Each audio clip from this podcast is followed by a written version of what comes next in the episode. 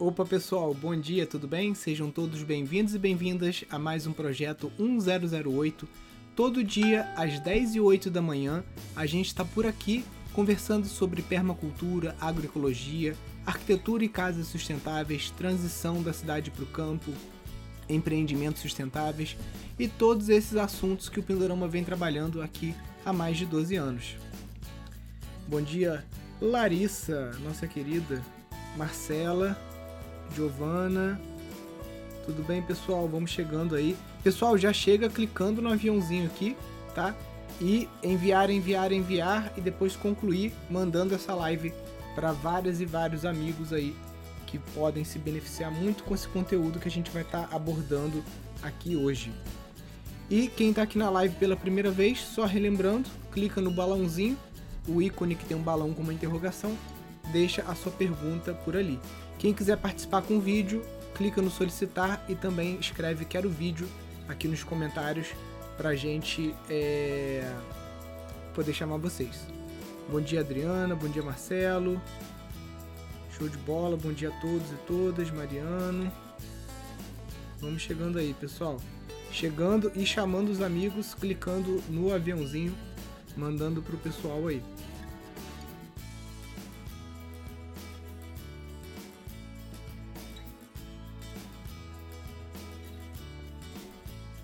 Vamos lá, ó, já temos algumas perguntas aqui. Posso construir totalmente sozinha, apenas com orientação remota? Sim, tá? Isso já se provou uma prática é, vitoriosa com várias experiências, principalmente do Flávio e do Bruno lá da Biohabitat, né? Eles tocaram uma obra bem grande à distância, né, lá em Ubatuba desculpa, em Garopaba. E, enfim, tem várias experiências já é, com relação a isso. Lógico, a sua equipe tem que estar envolvida nesse trabalho à distância, né? Por exemplo, se você compra o nosso curso de casas ecológicas, é bom que não só você assista. Se você conseguir ali parar um horáriozinho para assistir com o seu mestre de obras, né, com as pessoas que vão estar te ajudando ali, mesmo que o mestre de obras seja teu marido, ou seja algum amigo, alguém que está ali na área contigo, né? Até porque você consegue baixar o conteúdo do curso dentro de um tablet ou de um celular. Então, na obra, se você tem alguma dúvida, você pode ir ali e tá vendo ali com ele. Então, é possível sim. Bom dia, Marcos. Bom dia, José Henrique.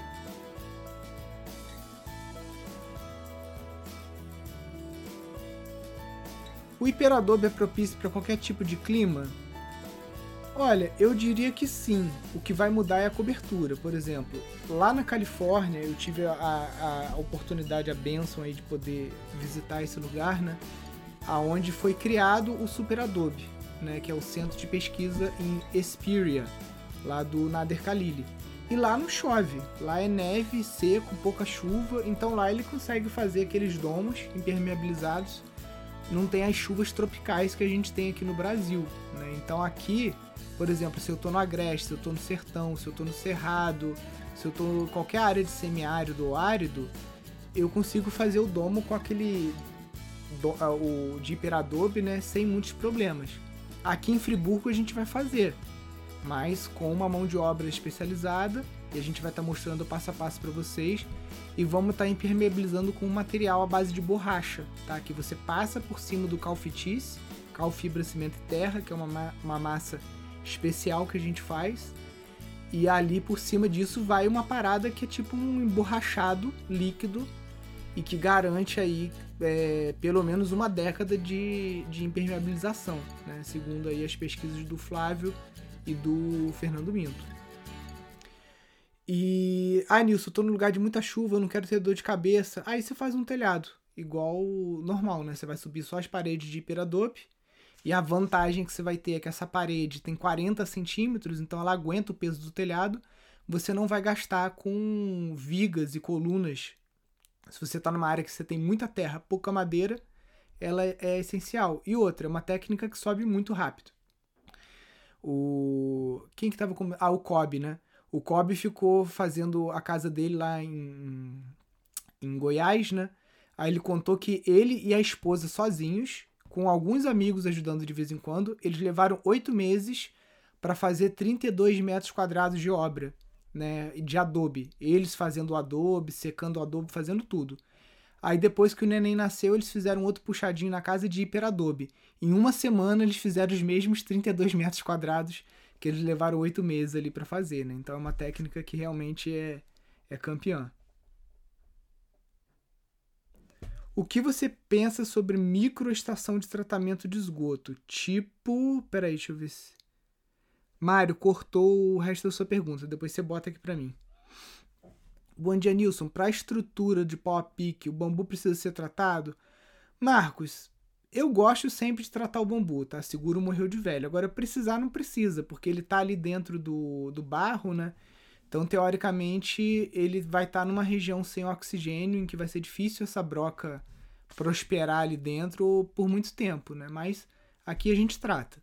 Como a gente tem um tanque grande, não custa nada pra gente, é muito fácil, né?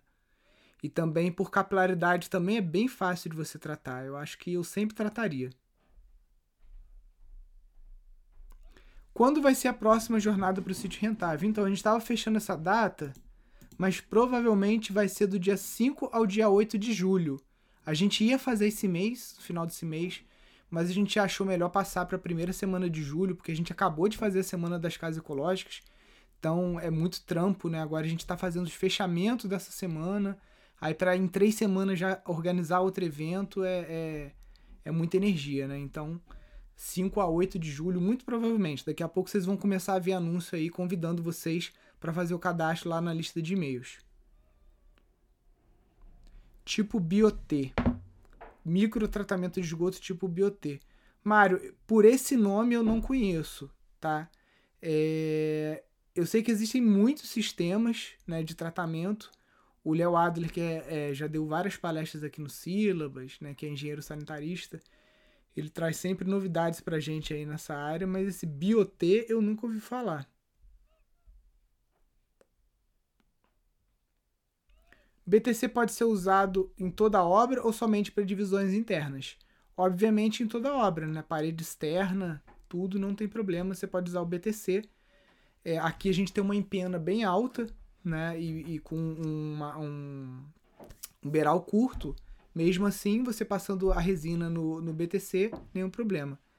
Bioestação de tratamento de esgoto. Essa eu não conheço não, Tiagão. Você quer entrar no vídeo aqui para explicar? Se você tiver na disposição, seria uma ótima contribuição aí. Só, só você sair e entrar na live de novo, clica lá no botão solicitar, que aí eu te, eu te chamo aqui. Deixa eu ver. Se você tiver podendo entrar, né? Deixa eu ver, vou te chamar aqui.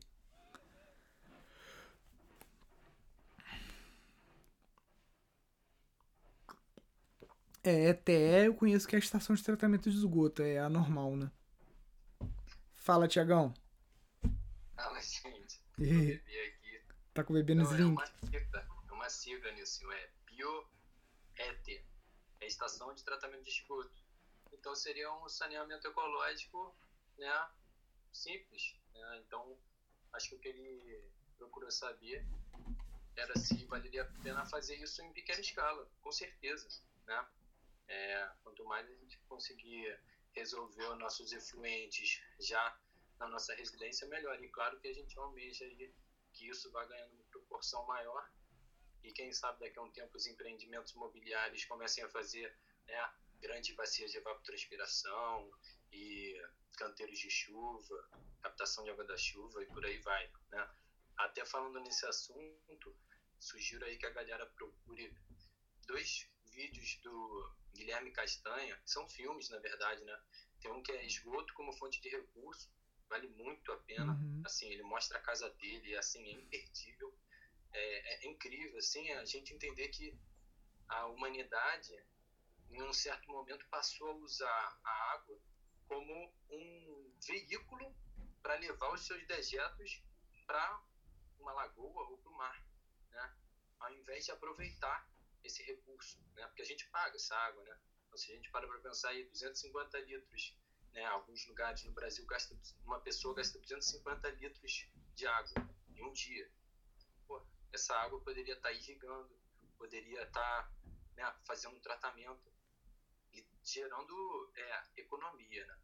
Então, é, e, em Tiagão, assim, né? A gente a gente toma muito o Ocidente como grande métrica, né? Agora na China eles não desperdiçam não, cara. A China, você vai ver por que, que os caras crescem tanto, né? Lá a permacultura é na veia, sem esse nome, né? Mas, putz, cara, você vê lá os consórcios que tem, né? Do pato come o capim, faz o cocô, o peixe come o cocô do pato. E essa parada de biodigestor humano lá é, cara, super difundido, né? Então, é... pro lado de cá que a gente desperdiça muito. Eu acho que quanto mais recurso a gente tem, quanto mais rico um país é, mais ele se permite desperdiçar. E quanto mais um país é pobre, mais ele vê qualquer recurso como ouro e tenta aproveitar aquilo, né? Valeu aí pelo convite nesse Valeu, cara. Beijão na Tereza aí. Isso aí também. Valeu. Charazinha. Valeu, Tiagão. Ó, tem alguém pedindo vídeo aqui também. Pera aí. Sítio Reis pedindo vídeo. Vamos lá. Deixa eu ver se eu te acho aqui, porque o ideal, além de escrever que era o vídeo, é. Ach... Ah, cara, esse Instagram é muito zoeira. Peraí. Sítio. Acho que você vai ter que pedir, porque some o seu nome aqui pra mim. Você tem que entrar e sair da live e clicar solicitar vídeo. A USP já tem tecnologia para converter esgoto em energia, vale a pena. É, tem. Basicamente você queimar o biogás e você usar essa queima, né? E já o, o motogerador já existe há muito tempo. Você tem motogerador a gasolina, motogerador a diesel, motogerador a gás. Ah, o nome do vídeo: esgoto como fonte de recurso. Guilherme Castanha. Guilherme Castanha é um dos professores do nosso curso aqui de gestão de empreendimentos sustentáveis. Vamos lá, perguntas.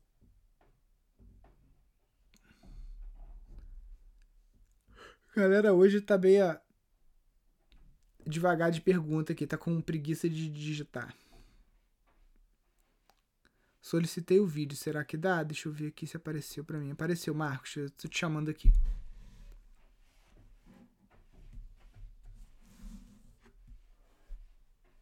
Vamos ver se entra. Entrou. Opa, Marcos, tudo bem? Tudo tranquilo? Na paz.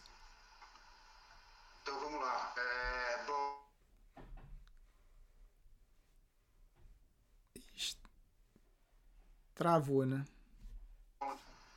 Estou uh, me mudando para um sítio uh, comprei, comprado daqui a umas duas semanas mais ou menos. O sítio tem mais ou menos uns seis alqueires, uhum. uh, dos quais três são eucaliptos, já estão plantados.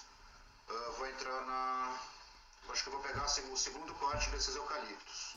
Devem estar com uns três anos de idade agora, as uhum. toras. Então, para começar, eu já estou pensando em uma produção de shiitake, porque eu acho que está no momento oportuno para fazer esse primeiro corte. Qual que é a altitude uh, lá? Entrei em contato com aquela empresa que vocês indicam uh, ah, para comprar as cavilhas. Uhum. Uh, acho que vai acontecer. Eles falaram que por encomenda não tem problema algum. Então acho que já vou começar com isso. tem uma outra parte do sítio, mais ou menos uns três alqueires também, que é uma área de pasto que está abandonada há alguns anos, me parece. Então essa parte eu já vou começar a arriscar, né, dividir em, em lotes menores para começar um processo de adubação verde, é, paulatino, né, porque eu não vou dar conta do recado todo logo de cara. Uh, já tenho uma casa é, de alvenaria comum que eu vou habitar logo na chegada, mas como ela tem uma estrutura meio complicada, eu estou achando que num futuro de médio prazo ela provavelmente vai se transformar numa hospedaria para poder receber uhum. grupo, etc. e tal. Ela tem uma cozinha grande, é, então dá para fazer uma cozinha coletiva e a coisa já está meio encaminhada. Uh, tenho acompanhado os cursos das aulas de construção, então a ideia é partir para uma casinha própria logo mais bioconstruída. Estou fazendo o cursinho paralelo da Tiny House do Marcelo Bueno, que eu acho que junto com, a, com as casas aí do Pindorama vão me dar um, um manancial bastante bom de, de informação e técnica, etc e tal. Vou meter as caras, talvez faça várias bobagens, mas enfim, tem um ano aí pelo menos para assistir o curso e corrigir algumas delas e começar a errar miúdo como você sempre recomenda, né? Então vou primeiro errar no galinheiro, etc e tal. Legal. É... E aí, Nilson, uma coisa que eu queria te perguntar, uh, eu tô com ideia de trabalhar bem seriamente com bambu. Eu já tenho alguma uhum. coisa plantada, eu acho que deve ser aquele bambuzinho vulgares é, que já existe lá no sítio, bastante. É, então o tratamento acho que vai ser por. Capilaridade? Uh, no balde azul. Uhum. É, mas queria te perguntar se por acaso você conhece ou se você pode me fornecer algumas mudas de bambu gigante. Você está em qual é, estado? Eu tô aqui em Teresópolis. Ah, Teresópolis. Eu não estou ouvindo, peraí. É, tô, sou muito ruim nisso. É, liberar o áudio para mim que eu não estou escutando. Você tem que apertar o volume. Se você. Volume para cima. Só se. Tá no máximo. Ah, entendi. Então já era. Putz, não, não tô te ouvindo nada. Peraí, deixa eu ver se o meu tá. Não, pior que tá, tá ligado. É, bom, vou responder a Milão. O sítio fica em Piracaia. É, e eu moro em Teresópolis. Queria saber se tem a possibilidade de eu pegar aí no Pindorama, na porteira, por conta da Covid, algumas mudas de bambu gigante com vocês, pago previamente e retiro. A gente não vai ter contato pessoal nenhum, é só porque eu não sei se eu vou conseguir isso lá em São Paulo. Consegue. Deixa eu. Como é que eu vou te responder agora se você não me ouve? Deixa eu ver aqui. Deixa eu ver se o Marcos volta. Não sei se ele estava me ouvindo antes de entrar no vídeo, pode ser isso também.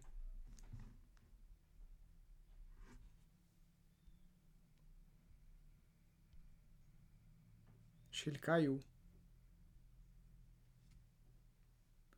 Marcos está na escuta. Acho que ele caiu. Marcos, você está me ouvindo? Me manda um oi aqui nos comentários que eu te respondo aqui por aqui. Deixa eu só ver se ele.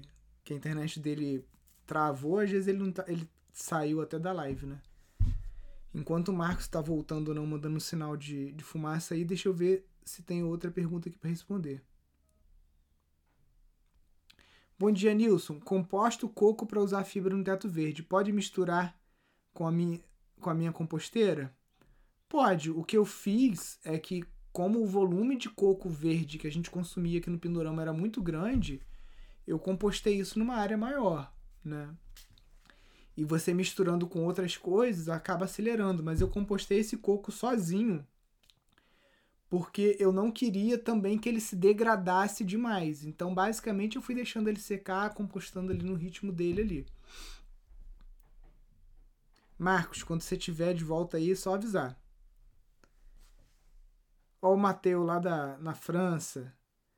O Ma Mateu, resolveu o problema da tua casa lá? Que a casa do Mateu tinha pego fogo, cara. Lá na, na França tava correndo negócio de seguro. E outra coisa que eu quero saber, Matheus, é se você conseguiu fazer o curso de Tadelact lá no Marrocos, hein? Você não volta pro Brasil sem dar um pulinho no Marrocos. Amanda, vocês conhecem algum fornecedor de piso de bambu no estado do Rio? Amanda, como eu já falei aqui, é, se você for milionária, aí eu até te indico, porque é muito caro, entendeu? Essas coisas todas de bambu, é, ou você faz ou você é rico, resumindo, entendeu? Esse piso de bambu aqui, é, se você for comprar ele industrial, ele tá mais de 300 reais o metro quadrado, 300, 400 reais, entendeu? Então tá, tá complicado. O, quando você faz, aí sim, você pega as ripas todas, coloca, né? Fica bem bonitinho assim. Agora para comprar é bem complicado. Ainda mais piso. Piso precisa de maquinário bem de ponta assim para fazer, não é qualquer ferramenta que faz. Então é uma coisa bem cara. Marcos, fiquei sem bateria. Show. Tá, tá de volta então, Marcos? Que aí eu te, te respondo aqui. Pera aí.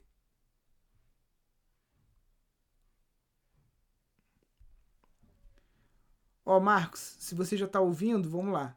É seguinte, aqui no Pindorama eu não tenho muda agora no momento, porque eu tenho, mas essas mudas elas estão do lado de uma caixa de abelha que a gente não conseguiu tirar ainda e eu não vou tirar, cara, tá muito complicado de, de tirar ela. Elas já estão muito grandes porque a gente não conseguiu tirar essas mudas lá justamente por conta desse, desse enxame que apareceu ali de abelha africana. E aí é perto aqui da minha casa, então tem criança, a gente não quer mexer ali. Então, tipo assim, eu tenho muda, mas não tá em vaso. Não dá para tirar agora. E lá no, em São Paulo você consegue muito fácil as mudas. O Haroldo acabou de comprar agora lá em, em, que é um aluno nosso que tem estação semente lá em Itanhaém. Ele inclusive está fazendo agora mesmo uma obra de bambu lá. Eu estou compartilhando aqui no, nos stories aqui do Pindorama.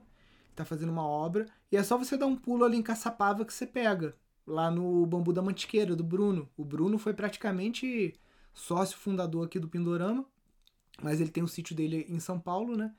Então ele está desenvolvendo o projeto por lá, ele tem muita muda. Inclusive as mudas que você vai pegar com o Bruno lá é o mesmo bambu daqui, porque a matriz do Bruno é são esses bambus aqui do Pindorama, que ele levou para lá 10 anos atrás. Então ele tem muda boa lá, só você pegar com ele lá.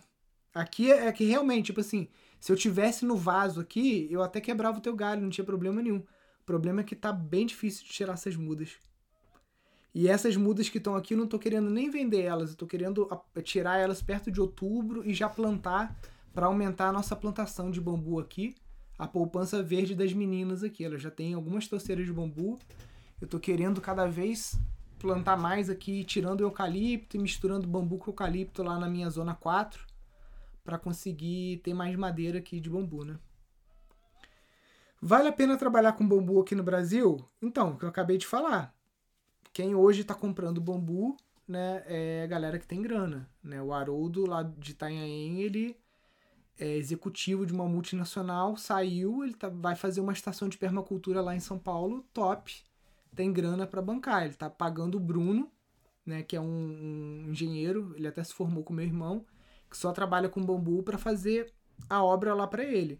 Então, a mão de obra no Brasil que trabalha com bambu, ela é muito requisitada, né? Aqui, ó. Isso aqui é um, um, um trabalho aqui. Essa é, essa é minha casa, né? Fundo de tela aqui do Windows aqui.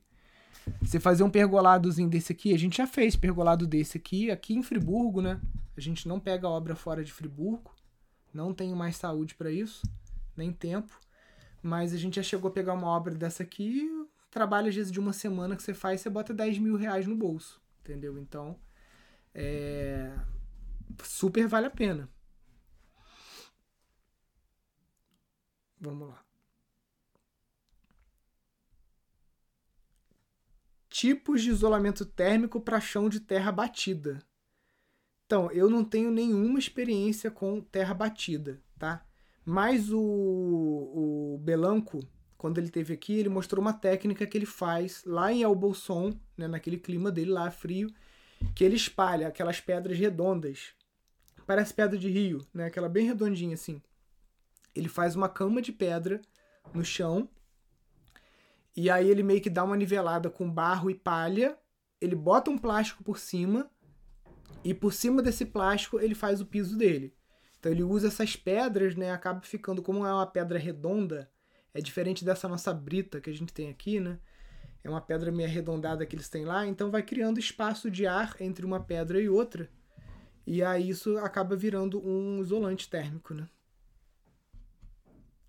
E lá neva, né? Lá é bem frio. Explica melhor o assentamento Elis Regina do Fernando Minto. Cara, eu tô esperando chegar aqui uma, uma ferramenta para eu poder desenhar e aí eu vou mostrar minha tela para vocês. Mas é, é, muito fácil. Dois assim, dois assim. É isso, dois assim. Em breve eu não vou estar tá mostrando as coisas só com a mão aqui. Eu espero conseguir desenhar e mostrar aqui na tela. Mas basicamente é isso. Você vai, você vai colocar dois adobes assim e em cima você vai botar dois assim. É a amarração que a gente faz para coluna, né, geralmente, em casas normais.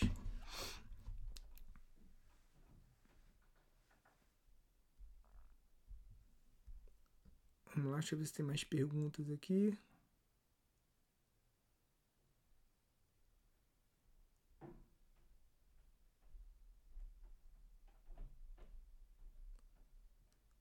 Tem algum incentivo do governo para a utilização do bambu? Olha, Fábio, agora nessa gestão do governo federal, os incentivos estão bem enxutos, né? Tá bem difícil de conseguir alguma coisa. Teve foi 2000 e acho que 2014, mais ou menos, tiveram vários editais né, de mais de 10 milhões de reais para fomento da cadeia produtiva do bambu no Brasil. Então a Universidade de, Brasília conseguiu pegar esse edital, a Unicamp, tiveram várias universidades que conseguiram acessar esse recurso para desenvolver pesquisa. Né? Então, é, tem um programa muito bom do Globo Rural. Bota. Eu até eu vou compartilhar aqui nos stories aqui de novo, tá? Que tá lá no G1. Eles filmaram aqui no Pindorama, filmaram lá na USP, filmaram na USP ou na Unicamp, no Bambu Carbono Zero. Foram em vários locais mostrar essa cadeia produtiva do bambu no Brasil, né? E foi uma coisa que evoluiu muito é, no governo passado, né? Porque eles tinham uma torneira mais aberta para pesquisa, né? Para incentivo à pesquisa. Então fluiu bem. Agora que eu saiba, tá fechada essa torneira. Vamos lá, pergunta. Aqui é a Milene dando a dica lá do Bruno, né? Do bambu da mantiqueira. Peraí, eu vi na internet piso com pedra grossa, pedra fina, plástico, terra, barro, fibra mais grossa e depois uma terra e barro mais fino, uma camada mais fina para um acabamento lisinho. É, esse acabamento lisinho geralmente é uma tabatinga com esterco, né? E aí, geralmente é uma coisa que você tem que refazer. Lá na Índia eu vi muito isso. Eles pegam, depois eles fazem tipo uma nata de argila com esterco e aquilo, uma vez por ano mais ou menos, dá uma dar uma passada, né, uma caprichada de novo ali naquela naquele piso, né? O pessoal faz muito isso em fogão a lenha também, quando começa a rachar.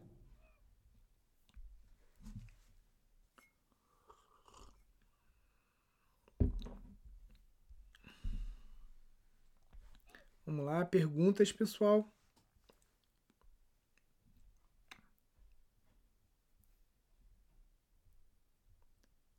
Deixa eu ver se tem alguma aqui.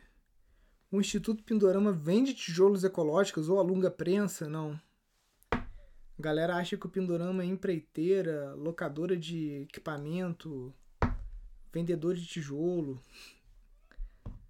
Não vendemos. Deixa eu ver aqui.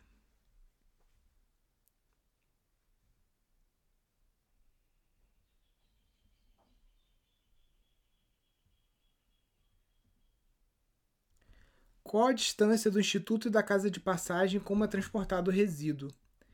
Então, na verdade, aquele resíduo está sendo compostado na casa de um dos colaboradores aqui do Instituto Pindorama, que ele tem quintal, que é no centro. Então a distância é pequena e a gente comprou um engate para o carro dele e uma carretinha. Então esse resíduo está sendo puxado carretinha e bombona azul mesmo. Qual lugar na Europa você recomenda estudar bambu? Olha, o único lugar que eu sei que os caras são tarados por bambu na Europa é a Alemanha, tá? Tem um documentário no nosso canal do, do YouTube chamado Bambu, a Planta Maravilhosa, que é um documentário feito por uma produtora lá de Cologne, Cologne, Cologne, não sei como é que fala, uma cidade alemã. E lá eles têm, parece que tem na França também um jardim botânico, na Alemanha. Eu não sei porque eu não conheço muito a Europa.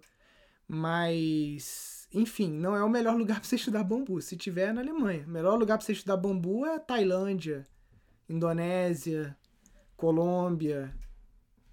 China já não digo mais porque os chineses estão saindo da China para vir aqui na América Latina estudar bambu, né? Principalmente Colômbia e Equador. Mônica, você deve estar no, celu no computador. No computador não aparece o balãozinho, não. Só no celular. Ah, apareceu. Show. Deixa eu ver aqui. Tem fornecedor de materiais tipo que você usa aqui no Paraná? Então, que materiais tipo que a gente usa aqui? Tipo que a gente usa é bambu, pedra, barro, madeira, isso eu acho que tem em qualquer lugar. Casa de tijolo ecológico, quanto eu vou gastar na base? Depende da base que você vai fazer, Pereira. Você pode fazer um baldrame, você pode fazer um radier de bambu creto, como a gente vai fazer aqui no curso de casas ecológicas para casa de taipa de pilão, o radier de bambu creto tem para mim que é o mais barato. Ó, o, o Matheus, aquele cara lá, o Tadelequeiro, é o Kobe Chalev. Kobe Chalev com SH. é, israelense. Só dá uma olhadinha aí, a gente tá sempre compartilhando coisa deles por aqui. Quero fazer uma casa de 100 metros quadrados de tijolo ecológico. Quanto irei gastar? Saberia me dizer?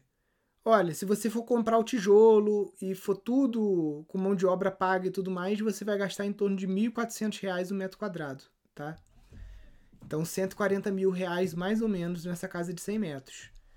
Você consegue gastar metade disso com outras técnicas, tá? Você consegue fazer essa casa de 100 metros quadrados com 70 mil reais com outras técnicas. A não ser que você compre a prensa e você faça o tijolo, mas, cara, você comprar a prensa e fazer o tijolo, eu só recomendo para tipo assim, você não tem mesmo dinheiro e você não tem pressa e você não tá pagando aluguel e tudo mais, aí você vai fazendo os tijolos final de semana. Porque você parar sua vida para fazer tijolo não vale a pena. Vale a pena você ir fazendo devagarzinho final de semana. Vale a pena converter o tratamento de esgoto convencional para bananeiras e verme filtro? Sim, eu acho que vale. Ainda mais para biodigestor, então, mais ainda, porque você vai estar tá produzindo biogás, mas só vale a pena se tiverem muitas pessoas no sistema. Para uma, duas, três, quatro pessoas, o biodigestor vale, mas o trabalho para você desfazer a tua fossa e tudo mais não vale. Então, é, o verme filtro você vai ter como resultado né, minhocas, multiplicação de minhocas californianas, que é bem caro. Acho que é tipo 100, cento e poucos reais o litro da minhoca, né? Então, mais um recurso que você vai ter aí. Ó, o Mariano tá falando que do Espírito Santo, metro quadrado de tijolo ecológico está saindo a 1.600. Pode, Mariano, pode ser até que seja, eu falei 1.400, pode ser que já seja 1.600, porque a última obra que a gente acompanhou deu 1.400, mas isso aí já tem mais de dois anos, né? E tudo subiu muito de preço, né? Subiu muito, assim, material de construção, parte elétrica, várias coisas quase que dobraram, né? Então, o teu o valor aí pode estar até mais certo do que o que eu falei. Ah, ela já, ela já tem 5 milheiros, né? Se você já tem os 5 milheiros, então aí você vai descontar o valor do tijolo, né? E se você que vai assentar, porque ele não é um tijolo difícil de trabalhar e para as mulheres é bem tranquilo de você conseguir trabalhar com ele, né? Então, depende de muitos fatores o metro quadrado de uma obra. Muitos fatores. Se vai ter mutirão, se não vai ter, como é que você vai fazer. Sobre o compostonautas, vai alimento cozido, cítricos? Ó, não vou te responder nenhuma dessas perguntas, eu vi que você botou lá nos stories, porque eu vou chamar o João Guilherme para estar tá respondendo isso. O João e o Guilherme, lá do. que são os dois colaboradores que estão participando desse projeto, porque eu, eu não sei como responder as perguntas, entendeu? Eles que estão lá tocando esse projeto. Graças a Deus, hoje o Pindorama está com fôlego para a gente ter aí várias pessoas trabalhando e fazendo atividades diferentes. Tem gente fazendo coisa que eu nem sei, graças a Deus. Deixa eu, deixa eu ver se o João tá online aqui agora. Se ele tiver, eu chamo ele aqui na live agora. Deixa eu ver aqui, só um minutinho.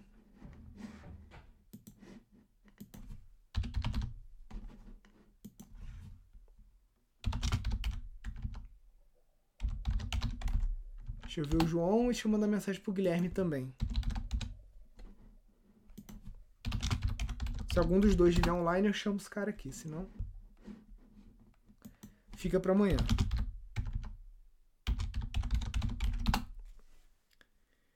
Show. Enquanto eles estão respondendo, deixa eu ver aqui outras perguntas. Telefone desconectado.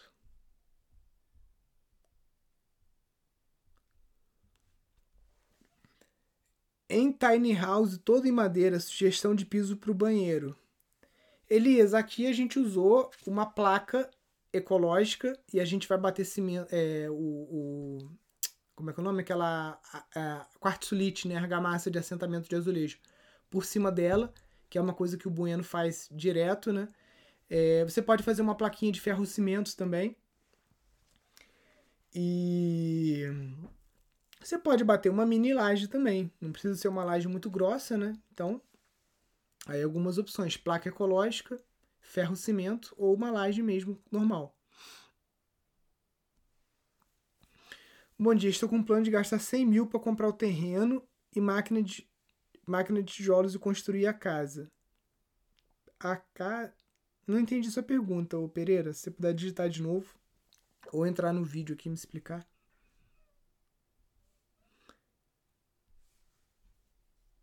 Bom dia, Nilson. Meu nome é Nato. Comprei o curso e fui até a aula 17. Quando teremos a aula 18? Aula 18? Então, a gente já. Eu acho que talvez você esteja vendo na. Você já tá na Hotmart? Porque na Hotmart, só no vlog a gente já tá na 23. Já tem bastante aula já publicada, tá? A gente tá publicando aula, uma a duas aulas por semana. Então, dá uma olhadinha lá para saber se você já está no local certo, que é o Hotmart, a plataforma nova. Mas a gente está publicando uma aula por semana. Eu passo as cascas de frutas e verduras, legume liquidificador para dar o mesmo resultado na compostagem. Show. Precisa tratar o bambu para o bambu creto? Márcio, a gente trata o bambu, a gente usa o piche e bota a areia, tá? O bambu à milanesa, uma técnica do professor Beraldo, né, que foi desenvolvida na Unicamp, se não me engano, tá? Posso estar enganado aqui. O professor Beraldo morreu, faleceu tem dois anos, e foram feitos vários ensaios, né, no departamento de engenharia lá, para mostrar que teria a mesma resistência, né, o, que o concreto armado com o ferro. O professor Gavami fez é, alguns testes aqui na PUC do Rio né, também no laboratório de engenharia, mostrando que dependendo da seção de bambu que você usa, equivale a um vergalhão de meia polegada.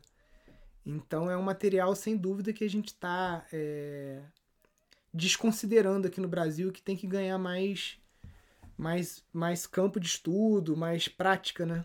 Para a gente desenvolver esse, esse, essa técnica. Na Colômbia o pessoal já usa em prédio, tá? Tem a, o bambu onde ele já está normatizado e na América Latina, ao, ao, que tudo indica, né, o professor Normando Perazzo, quando teve no simpósio aqui, é, até com a presença de pessoas do, do CREA, BNT e tudo mais, é, tá em processo aqui no Brasil e parece que o Brasil é o único país da América Latina que ainda não está normatizado o bambu. Na Colômbia você já pode fazer até prédio de quatro andares, substituindo a ferragem pelo bambu. Sendo que eu descobri, eu tenho que entrevistar esse senhor antes que ele morra, né? Tem um arquiteto aqui em Friburgo que ele trouxe um cara da China para cá e tem um prédio aqui em Friburgo que foi feito com bambu creto, é um prédio de quatro andares e tem uma, ele fez algumas casas. É um engenheiro chinês que veio para cá e me passaram algumas informações aí de um cara que é mais novo, que trabalha numa imobiliária, que acompanhou muito isso. Eu já fui, já estive nesse prédio é um prédio ali perto do clube de xadrez, para quem conhece aqui Friburgo. E foi feito com é, é, acompanhamento técnico de um engenheiro chinês e foi usado bambu para fazer a ferragem. Talvez seja meio até fora da lei aqui no Brasil, porque não estava normatizado, mas tá lá já há muitos anos. Então aqui o Pereira. Estou com um plano de 100 mil 100 mil para comprar. Ele tem 100 mil reais para comprar uma máquina de, e o tijolo. Será que vira? Entendi. Você quer saber se dá para você com 100 mil reais comprar o terreno, comprar a máquina e construir. Então, Pereira, dá, dá, mas a casa que você vai construir, o que eu faria no seu lugar, tá? Eu construiria uma tiny house de 18 metros quadrados, bem funcional, é, tipo cozinha, sala, cozinha americana, tudo junto, um geralzinho para você fazer os quartos ali em cima ou se você não quiser girar, você pode aumentar um pouquinho essa casa e fazer com uns 24 metros. Mas eu faria uma casa bem pequena, porque está muito apertado o teu orçamento para comprar terreno, máquina. Lembre-se, o tijolo de solo cimento, ele vai cimento. Então você ainda vai ter que ter dinheiro para comprar cimento. Tá 25 reais o saco ou mais, né? Dependendo da, da região. É, você, vai ter que, você vai ter que ter dinheiro para comprar ferragem, se você não tiver acesso ou não estiver se sentindo é, confiante para fazer o, o as cintas de amarração com o bambu creto. Né? Então, o, o, o solo cimento ele não é a técnica mais barata. Primeiro pela prensa, segundo pelo cimento, terceiro pela ferragem. Tá? E a resina. A resina também é bem cara. Então, é, tem outras técnicas mais baratas tá? do que o, o, o tijolinho de, de, de, solo cimento. Até mesmo a técnica que a gente está usando aqui na Cronos, que você vai usar o tijolo baiano queimado e você vai fazer abóboda, né? Não é uma técnica que atrai muito é, muita gente, né? Mas é uma coisa funcional que você, inclusive, como você é de São Paulo, você pode ir na Unicamp ver a moradia estudantil da Unicamp foi toda feita com essa técnica, com o tijolo baiano, né? E essa técnica aqui, a gente está conseguindo 600 a 700 reais o metro quadrado da obra pronta, tá? Então, a Kelly tá pagando 35 lá no cimento, né? Vai, dependendo do solo que você tiver, você vai usar sete partes de barro para uma de cimento, né? Então, se o teu tijolo tiver que pegar um traço mais forte de cimento, às vezes você vai gastar muito. Aí, ah, Nilson, não quero fazer com bambu, substituir o bambu pelo ferro. Vai ver quanto que tá o ferro hoje. Então, não sei, eu acho que hoje, se eu fosse construir, eu só construí com essa técnica aqui, Primeiro, porque eu não sabia que eu ia gastar tanto ferro. E porque a gente tinha uma prensa muito boa aqui, de alta produtividade, que a gente nem. Ela foi comprada para uma obra, então foi quase que de graça, né? Mas hoje em dia, se eu fosse construir essa casa do zero aqui, eu não usaria a, a, o tijolo solo cimento, eu usaria outras técnicas. Ou a, o pau a pique, como a, a Pamela e a Yara. Na verdade, até essa, essa, essa aula aqui, essa casa, ela foi construída quase que toda pela Yara, né? A Pamela chegou um cadinho depois. Mas pau a pique, ele, pau a pique e Adobe, né? Elas usaram técnicas mistas, né? Foi pau a pique, Adobe e cordwood, tá? E aqui elas usaram dormente de trem. Então não sei, aqui no Rio você ainda consegue esses dormentes de trem barato. A vantagem do dormente é que é uma madeira, porra, madeira nobre, né? E já é quadrada, então é mais fácil de você trabalhar é, do que o pau roliço, né, de eucalipto. Mas eu hoje eu trabalharia assim, tipo, como o Marcelo Bueno faz, né? Ou se você não quer fazer enterrada no chão ou elevada, não importa, mas eu trabalharia mais com pau a pique e, e eucalipto, ou pau a pique dormente, né? Eu acho que fica bem mais mais barato. Aqui são algumas fotos da casa delas, o Adobe. Isso eu já mostrei lá na jornada, né? Aqui que eu falei, eu tava lá no dia, eu falei, cara, deixa um pedacinho da parede aberto pra a galera ver que não é reboquite e massa corrida, né? Que realmente é, é pau a pique, senão a galera nem acredita, né? Aí, casinha. Usou também tijolo de demolição, né? Pra fazer é, os arcos, né? Fazer aqui a, a verga da, da, da porta, não precisar ficar usando ferragem. Fica bem bonito, o pau a pique pode ficar bem, bem acabado, ó.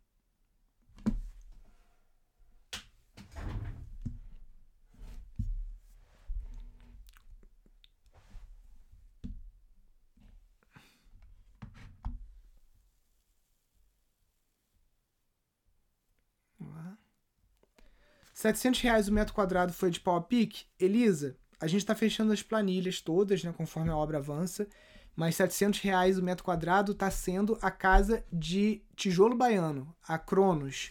Aquela que, ao invés de laje, a gente fez cascagem e a gente fez uma abóboda por cima, tá? E se você fizer as losetas, que são esses painéis de argamassa armada, né, que foi feita a moradia estudantil, que é uma técnica uruguaia foi adaptada para o tijolo baiano. Né? Ela vai levar um ferrinho, uma vara de ferro de 5,16 para cada painel que você faz. Então, como você tem uma vara de ferro a cada 45 centímetros, você consegue receber ali a carga do, da sua cascagem, né? a sua laje de baixo custo, baixo peso também. E você não precisa fazer é, caixaria para cinta de amarração em cima e nem precisa também fazer as colunas, então você economiza bastante, tá? Então, essa tá chegando a 600 reais o metro quadrado. Agora a gente tá fazendo o outro lado dela, que tá parecendo um puxadinho, só com ripa de bambu pregada, fazendo viga vagão, é, e vai ser teto verde também de madeira, tá? A casa do Bueno, que a gente comprou todas as madeiras, embora eu até pudesse ter cortado madeira aqui no sítio, mas a gente comprou mais pela pressa e também porque tem que comprar porque vocês às vezes não vão ter madeira no sítio, né? Então muita gente está aqui em terreno. Então, para ser mais é, verdadeiro, né? Para fazer uma simulação mais verdadeira, a gente comprou todas as madeiras. Aquela obra ficou em mil reais o metro quadrado, tá? Tiny House. Comprando tudo. Telhado, tudo mais. Agora vai entrar a parte de elétrica, mas elétrica e hidráulica agora é 10% do, do valor da obra, vai aumentar um pouquinho só. E isso já incluído vidro, tá? Porque a gente comprou vidro de blindex reciclado, né? Então a, a casa de madeira ficou um pouco mais cara. Mais por conta das placas e das telhas que tiveram que vir de longe de São Paulo E o isolante térmico ecológico a gente conseguiu comprar aqui em Friburgo numa casa que vende material para drywall e para gesso, né? A, a Land Pet. E agora as, as próximas duas casas, né? Vai ser a de Hiperadobe, tocada aí pelo arquiteto Flávio e Bruno, e a de taipa de pilão com o Fernando. Eu acho que a taipa de pilão vai ser a mais barata. Eu estou arriscando aí que ela vai ficar em torno de 500 reais o metro quadrado, por aí, porque ela vai ser toda de terra e bambu. Né? A gente vai fazer o telhado dela de, de bambuzinho, igual. Deixa eu ver se eu volto uma foto aqui. Tipo isso aqui, ó. A gente vai pegar, só que aqui é ripa, né? Não é ripa, não. Não, isso é roliça. A gente vai fazer tipo uma estrutura dessa e vai apoiar o, bambu, o, o teto verde em cima disso aqui, porque o bambu mirim ele suporta 600 quilos na flexão. Então, como o vão lá é um vão de 3 metros, a gente consegue é, fazer uma estrutura bem forte de bambu ao ponto de suportar um teto verde leve. Tá? Então, a, a Kairos, a outra metade dela, uma metade vai ser uma abóboda de tijolo adobe, né? É, feito aqui na propriedade, com o barro daqui. Deixa eu mostrar aqui, deixa eu ver se eu acho uma foto aqui do Mink. Gernot Mink Tibá. Deixa eu ver se eu acho aqui uma, uma um domo que ele está fazendo. Achei. Então, o, o teto da Kairos vai ser meio tipo exatamente isso aqui, né? Que, deixa eu ver se essa foto abre maior. É uma catenária feita com tijolo de terra crua, né? De adobe. Né, isso aqui. E aí, por cima desse dessa abóboda, né? Lógico, isso aqui é terra crua, derrete com a água, né? Obviamente.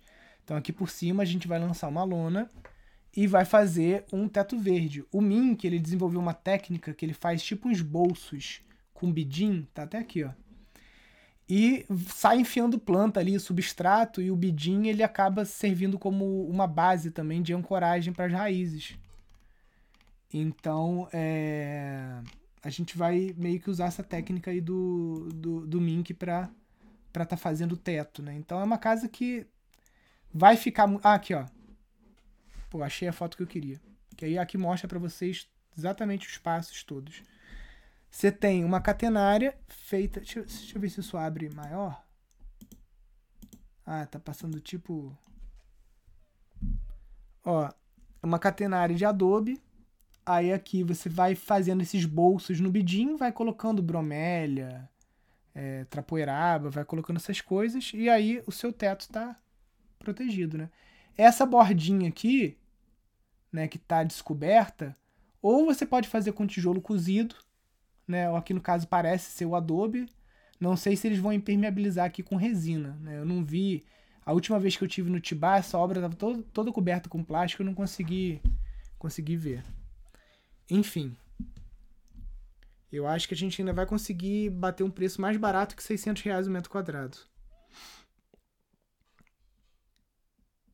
Bom dia aí para Marli.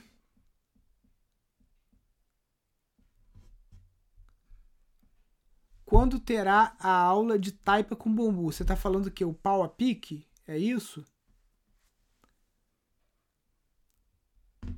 Que a taipa de pilão vai ser a agora pelo nosso cronograma a gente vai para para casa de hiperadobe. A de taipa de pilão a gente ainda vai deixar um pouquinho mais para frente, tá? Que aí a gente vai estar tá com três obras em andamento, a gente tá ficando já maluco aqui.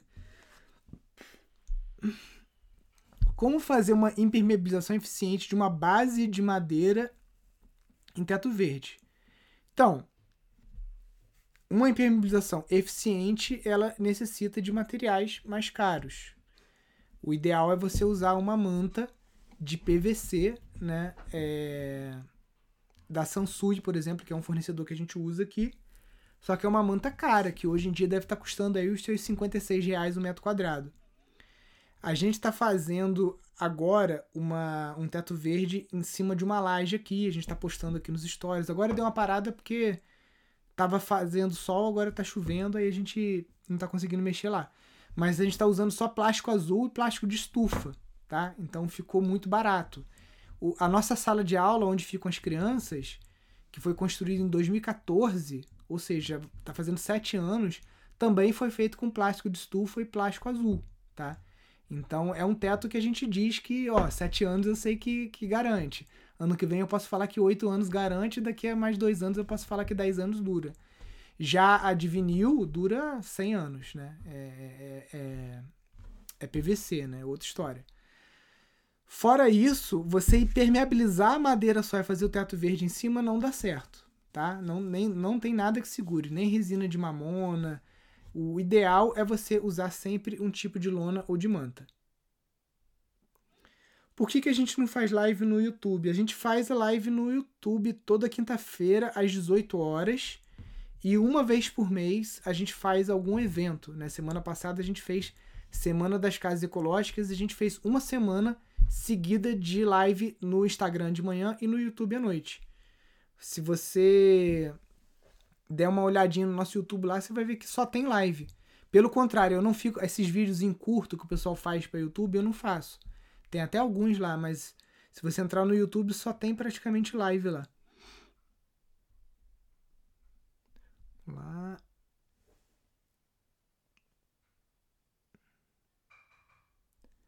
Fazer vários poços artesianos em um bairro, sítio, pode causar dano à natureza? Com certeza.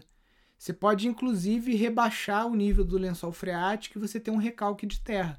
Isso aconteceu no bairro do meu pai. A companhia, na, na verdade, foi a autarquia municipal de água, fez um poço artesiano e ele era autojorrante e quando eles botaram bomba, rachou 17 casas, casas racharam, teve casa que teve que ser até demolida. Lógico que não deu em nada, né? A gente processou e tudo, mas juiz foi comprado, advogado, dinheiro, é, laudo de, de perito, tudo. Não vou nem entrar nesse assunto, né? Para eu não ser processado por difamação, calúnia ou falsas acusações. Mas essas coisas de Brasil, né? Não deu em porra nenhuma. A casa do meu pai tá lá fodida até hoje, toda rachada, né? Por conta de recalque de solo feito por poço artesiano. Então tem que tomar cuidado.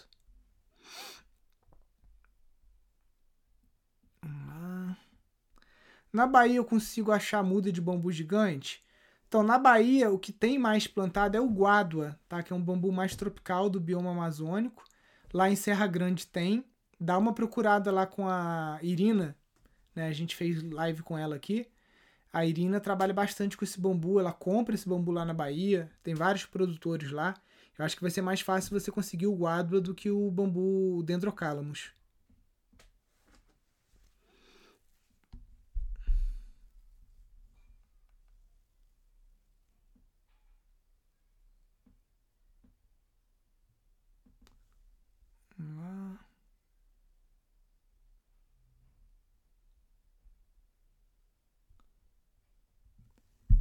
Ela pode ficar suspensa no caso da laje? Eu não entendi a sua pergunta.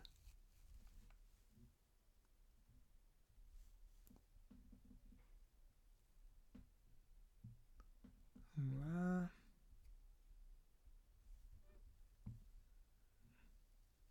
Ó, peraí, o Guilherme. Deixa eu ver aqui.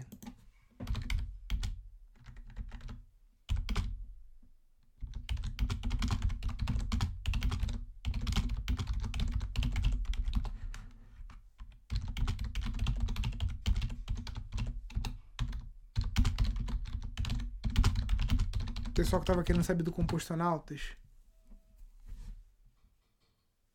Vamos ver se o Guilherme entrar aqui, ele responde aqui.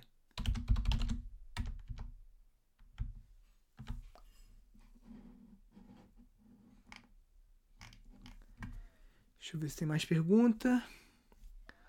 Estou doida na Gaia. Parece que vai ser a mais sensata para a região onde eu vou morar, mas preciso baixar esse custo. Então, Olha, a Gaia ficou cara. Porque tábua de pinos aparelhada, que a gente usou, eucalipto tratado, né, autoclavado, é, essa telha de tubo de pasta de dente a gente pagou só de frete, foi quase uns dois mil reais, né? Então é, ficou um pouco um pouco caro o custo, tá? Mas para você baixar esse custo, às vezes você conseguindo madeira da região, você tratando o eucalipto com óleo queimado, né? Pode ser que você consiga. Ó, o Guilherme acho que tá chegando aí. Deixa eu chamar ele aqui.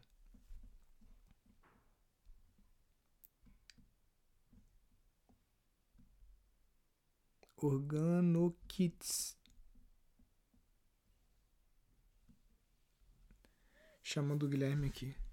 Casa de garrafa PET é bioconstrução? Então, a gente pode falar que sim, é um reaproveitamento, né? Quando é reaproveitamento, a gente chama de. Existem casas ecológicas e casas sustentáveis, né?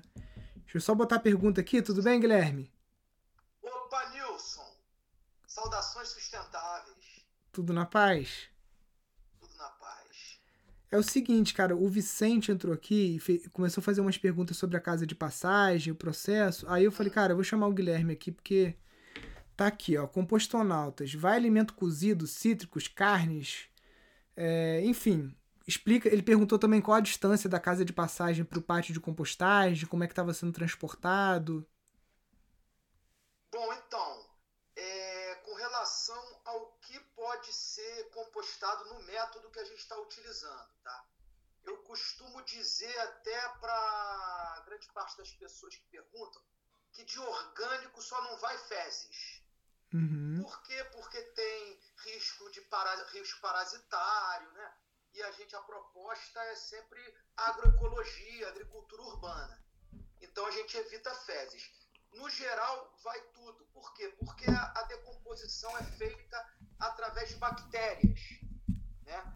Então, elas promovem a transformação de toda a matéria orgânica.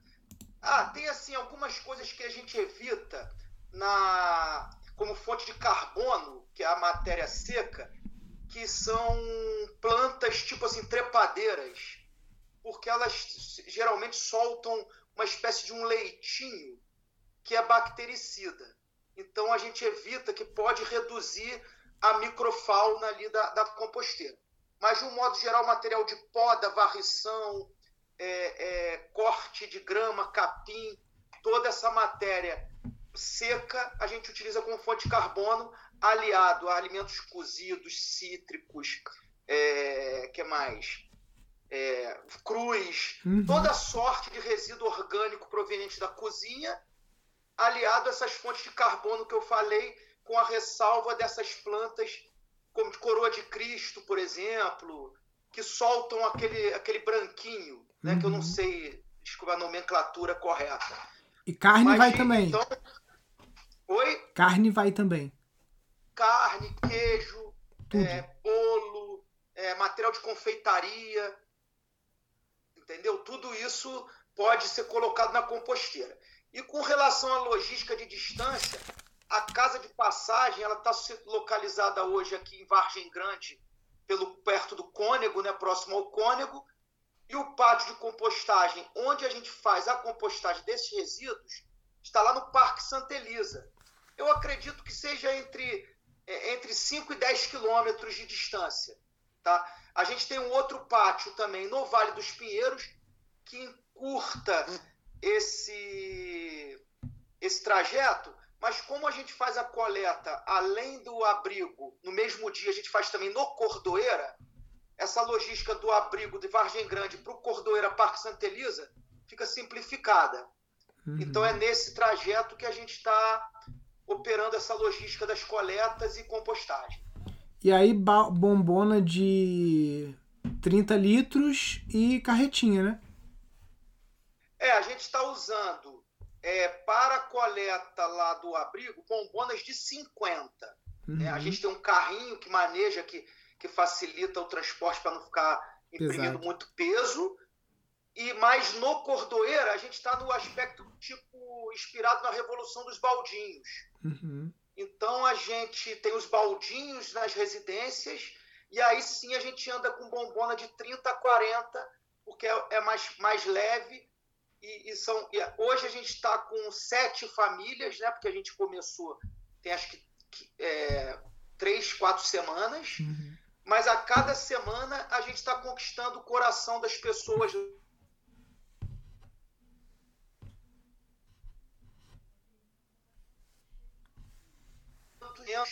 para essas famílias. Legal. Muito top. E aqui, deixa eu ver só aqui a última pergunta dele aqui. Peraí. Ó, você tem que ser revirado e qual a frequência? Então, é, essa técnica que a gente usa, que é a técnica desenvolvida lá pela Federal de Santa Catarina, mas a gente fez uma adaptação com uma técnica do núcleo de permacultura da UFRJ. Então, a, o sistema de leira estática por aeração passiva é o mesmo. Só que para facilitar o manejo, como a nossa mão de obra ela é, é reduzida, a gente faz em pallets de um metro cúbico, tá? Onde a gente consegue ter um, um, uma atividade termofílica entre 15 e 25 dias. E aí, no momento que essa atividade termofílica abaixa, reduz, ou seja, a leira esfria, a gente faz um revolvimento. Por que desse revolvimento? Porque a gente tem alguns cuidados sanitários, tá? Para operar essas leiras, por uma visão estritamente residencial. Então a gente tem que fazer toda uma arquitetura que impeça. Espera aí.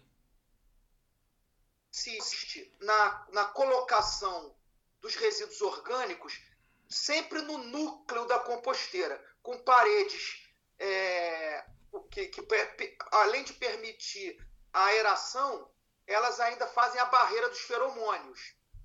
Então, o que acontece? O núcleo da composteira tende a compostar numa velocidade muito maior do que as paredes.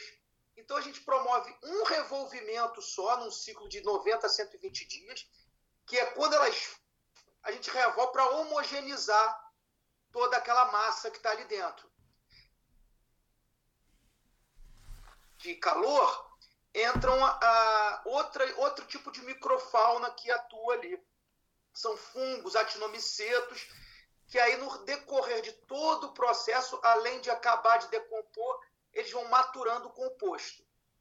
Daí, depois, do, aí a gente faz essa avaliação entre os 90 e 120 dias para analisar se já pode ir para o beneficiamento, que seria o peneiramento e, e o ensaque. Entendi. Pô, legal, Guilherme. E só cortou um pouquinho que acho que deu uma travada mas essa parede, essa arquitetura que você faz é para evitar roedor, né? Esse tipo de coisa, né? Isso, exatamente. Até, até mesmo, cara, vou te falar, cachorro. Sim. Se você deixar ali, porque tem que ter sempre um cuidado para você colocar, para não deixar que caia para as extremidades, porque isso já pode atrair. Apesar de, apesar de entre 24 horas e 48 horas que você colocou o resíduo na composteira, ela já começa a atividade de, de, de esquentar, depois que ela atinge lá os seus 60, 65 graus, já, já inviabiliza a questão dos vetores. Mas, por exemplo, vamos supor que você esteja numa época de chuva. Numa época de chuva, você coloca os resíduos e uma chuva pode fazer com que alguma lixiviação atraia. Né? Então, essas paredes e também a impermeabilização da, da base, elas, elas são fundamentais para que você evite nesse primeiro, nessa primeira etapa de, de, de compostagem que possa atrair os vetores. Se tiver então, chovendo. Se tiver chovendo muito, é bom cobrir, né? É, se estiver chovendo muito, a gente recomenda fazer uma cobertura para que não lixivie, né? Uhum. É, enfim, mas é, é, é como está lá no livro lá do Caio Inácio Teves, né, do, do, do Embrapa e do Paul Richard Miller, é, é o método de compostagem de baixíssimo custo, né? apesar de demandar um trabalho logístico grande, a operação mesmo é bem simplificada. Uhum. Né? Então, quer dizer, é o grande sonho né, que a gente, que a gente tem, inspira a gente aqui em Nova Friburgo, seria a gente ter vários pátios de compostagem espalhados pela cidade, pro, é, fazendo com que a coleta descentralizada é, evite não só o, que, os, que os caminhões de lixo percorram muitas distâncias, mas também possa reduzir a carga no aterro, dando uma longevidade maior para o aterro sanitário e, consequentemente, é, promovendo aí a agricultura urbana, promovendo saúde, segurança alimentar, né? emprego, renda. Sim. Enfim, eu acho que é uma solução muito viável que depende da, da, do topo da pirâmide né, começar para que a gente possa lá embaixo é, instruir a população para fazer uma segregação de resíduos mais eficiente e, e, e, e também na questão dos recicláveis, promover dignidade para os catadores. Né? Cara, essa questão de resíduo, basta ter parar para conversar, fazer um, um, plano municipal de resíduos sólidos, um plano de saneamento, que a gente consegue aí com a capacidade, com a expertise que tem muita gente aqui agindo nessa nessa nessa seara, uhum. a gente conseguir estabelecer aí um plano legal que vai beneficiar a sociedade friburguense inteira, né? E inspirar é. municípios adjacentes. É, só uma pena porque sempre quem tá com bastão na mão, né? O, outro dia eu participei de uma live com o pessoal lá do. Tava falando do Composta São Paulo, né? Que aí durante a gestão do Haddad eles distribuíram 2 mil composteiras, geraram não sei o quê. Chegou na próxima gestão, já cortaram e a verba, né, que é, é isso aí é, é, é, é no, no Brasil inteiro, né, 5% do valor do contrato. E no caso lá em São Paulo são 750 milhões de reais, né, esse 5%. É uma coisa assim astronômica, né? E da mesma forma que aqui que se acompanha, né, a galera é, é uma corrupção gigantesca, o pessoal desvia verba, não usa para fazer o que tem que fazer, né? É, enfim. Falta vontade é, política. O próprio Centro de Educação Ambiental aqui, é, que tem uma, uma destinação de 3% do, do, do, do que a prefeitura passa para o consórcio de limpeza, que também não foi não está sendo aplicado como deveria, né? Nunca, nunca Mas, foi. cara, eu vou te falar que em São Paulo está proliferando uma opção de iniciativa de coleta domiciliar de resíduos orgânicos. Sim. A gente tá, eu participo de um grupo chamado Composteiros do Brasil, onde a gente já mapeou mais de 50 entre iniciativas e empresas consolidadas que fazem esse serviço de coleta domiciliar. E São Paulo já tem na capital pelo menos umas cinco. Sim. Né? Então, quer dizer, é lógico que que é, é, é, insignificante. Você, por exemplo, quer ver um exemplo? Friburgo coleta 400 toneladas por dia de resíduo e leva para o aterro. Se você considerar que metade disso é orgânico, são 200 toneladas. Eu, com o Clube do Humus, em um ano e meio, porque eu estou descontando o período de março a setembro do ano passado, que eu parei por causa da pandemia, em um ano e meio eu consegui compostar 60 toneladas. Sim.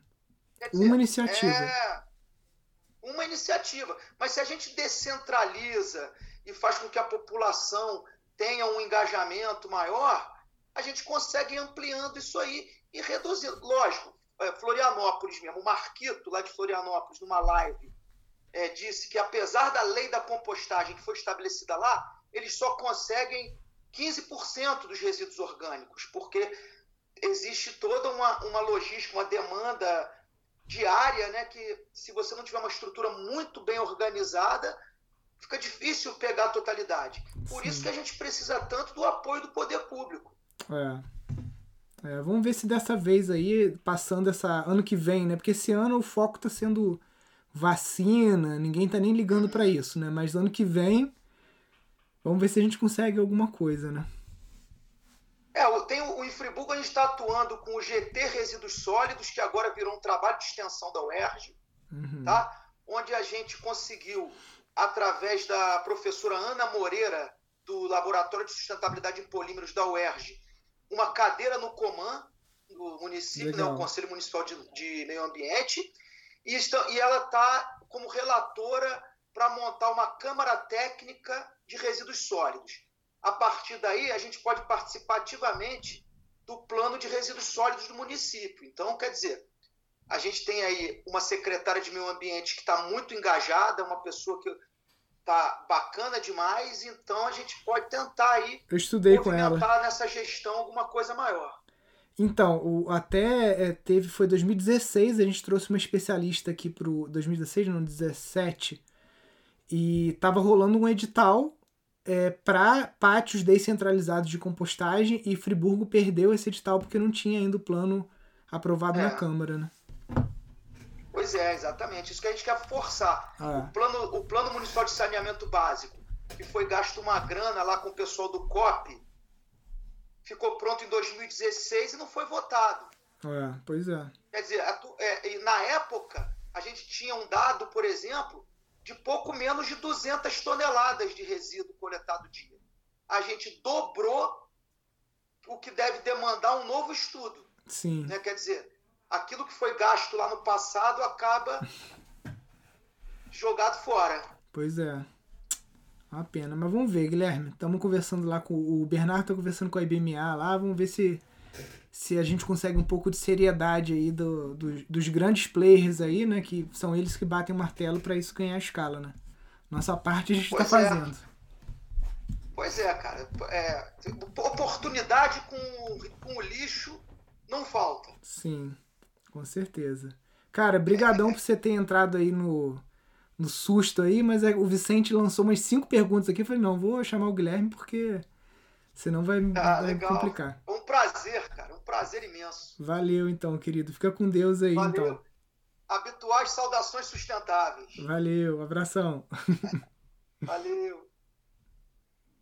Tomara que o. Vicente tenha. Deixa eu ver, eu consigo tirar aqui, ó. É. Tomara que o Vicente tenha permanecido na live aí, senão perdeu as respostas.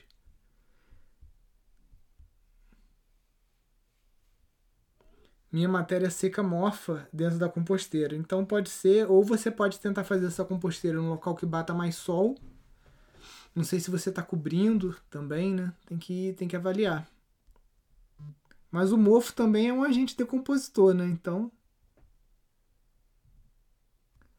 Fezes de vaca pode, Milene. A gente usa esterco de, de animais aqui, né?